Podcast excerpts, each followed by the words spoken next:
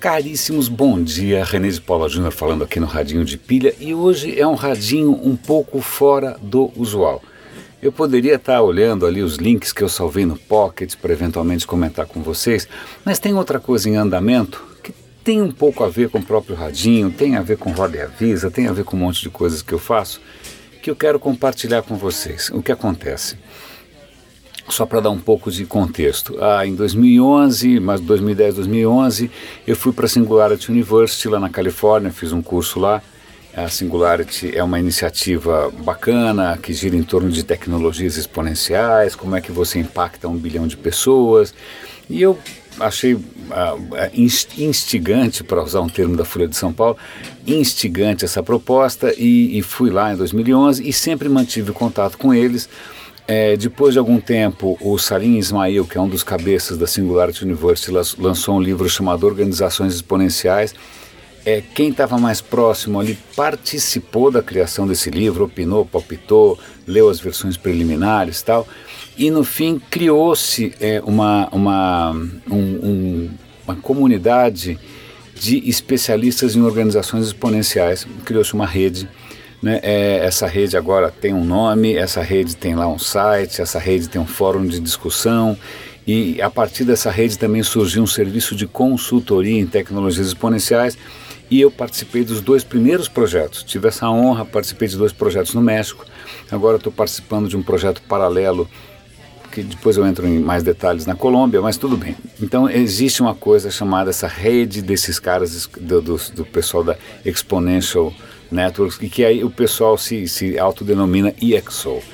É, bom, tudo isso para dar um contexto, para dizer que existe aí uma comunidade de gente ligada a, a, a, que passou pela Singularity University, que foi credenciada nessas tecnologias exponenciais, e eu estou ali participando, blá blá blá, participando de projetos, blá, blá, mas com um certo desconforto. Por que um certo desconforto? O mesmo desconforto que eu sinto aqui o desconforto com a tecnologia pela tecnologia, o desconforto com a falta de discussão sobre é, valores, sobre o que, é importante, né, até que ponto alguma coisa ser exponencial é necessariamente boa.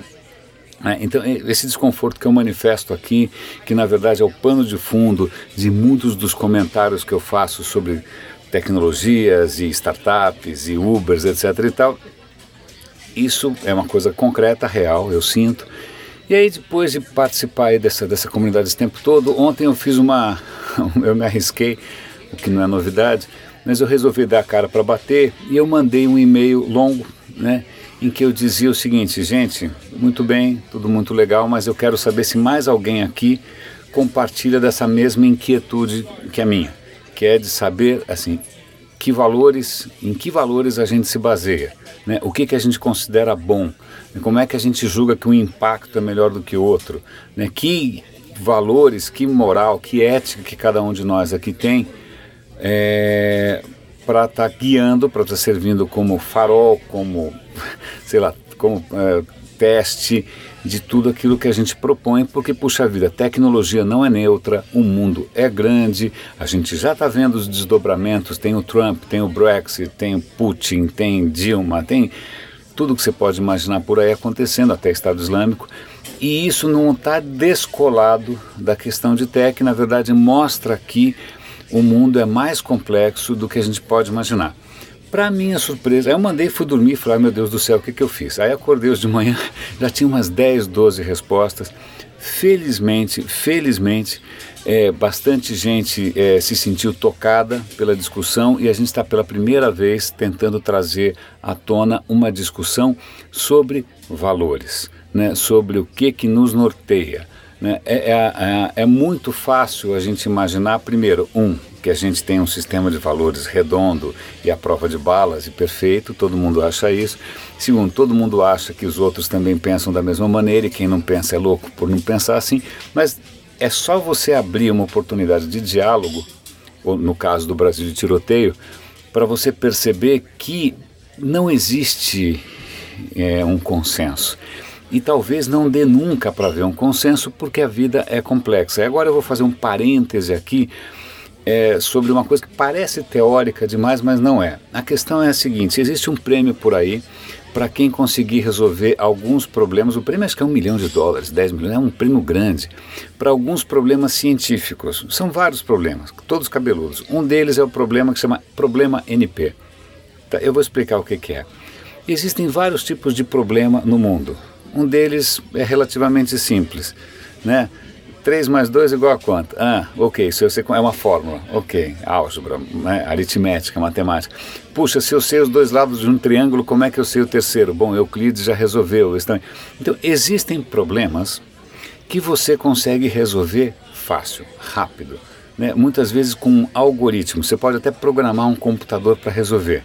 Né? É, se eu tiver uma lista de 45 mil livros e quiser colocar em ordem é, alfabética, eu crio um algoritmo que res resolve isso para mim em um segundo. Então, mesmo problemas grandes, às vezes podem ser reduzidos a alguma coisa resolvível. Né? Então, esse é um problema normal, problema P. Agora, um problema NP é o seguinte: são problemas que não necessariamente são grandes, mas eles são cabeludos e você não consegue imaginar um algoritmo que o resolva facilmente. Então, algumas coisas que pareciam simples, sei lá, a, a Lua orbitando em torno da Terra. O Newton foi lá, fez a equaçãozinha, gravitação universal. E se você botar um terceiro planeta nessa história, cara, já fica muito difícil. Quatro planetas, então, fica um troço cabeludo. Então, alguns problemas relativamente simples, né, qual é o melhor trajeto que um carteiro tem que fazer para entregar as cartas, tal. Alguns problemas é é difícil você reduzir um algoritmo, né? É, talvez você jamais consiga reduzir um algoritmo. E aí tem duas. Quer ver um exemplo interessante? Um jogo de xadrez. Qual é a melhor sequência de movimentos no jogo de xadrez? Parece simples, é só um tabuleiro, certo? Acontece que o total de jogadas possíveis, possíveis no xadrez excede o número de átomos do universo. Então, ali no jogo de xadrez, se você descobrir um algoritmo, você vai ganhar um prêmio de não sei quantos milhões de dólares. Pois bem, então você tem problemas fáceis de resolver, problemas muito cabeludos. Né? E aí, para completar, tem mais dois tipos de problemas. Vamos supor que você tenha está jogando Go. Go é aquele joguinho com os quadradinhos, com os númerozinhos tal. Não tem um algoritmo para resolver isso. Você tem que ir lá tentando, fazendo, tal, dá um certo trampo, mas a hora que você chega na solução final, você olha a solução final e fala, porra, essa é a solução final. Olha aqui, a soma aqui, a soma ali, você consegue ver que resolveu. Certo? Certo. Então, existem alguns problemas NP que você consegue achar uma solução e demonstrar que essa solução é a solução. Mas, para piorar as coisas, vamos pensar de novo num jogo de xadrez tá? você tem uma quantidade absolutamente infinita de estratégias no xadrez, certo? Aí você chega e fala: olha, eu descobri um algoritmo aqui que é o melhor algoritmo. Como é que você vai saber se ele é o melhor? Não tem como, a menos que você compare com todos os outros possíveis. Não existe como você validar uma solução. Por que, que eu estou contando esse, essa zona toda de NP? Porque talvez a questão toda de valores, ou de como viver a vida, ou de ética, ou de seja lá o que for, talvez jamais tenha uma solução final em que você olha e fala: essa é a solução final que vale para todo mundo. Não. Talvez o que a vida orgânica esteja fazendo, que é simplesmente abrir inúmeras frentes e testando todas as possibilidades, talvez seja a única estratégia possível, porque dificilmente, mesmo que você encontre um determinado conjunto de valores, uma maneira de viver a vida, como é que você prova que ela é melhor do que todas as outras?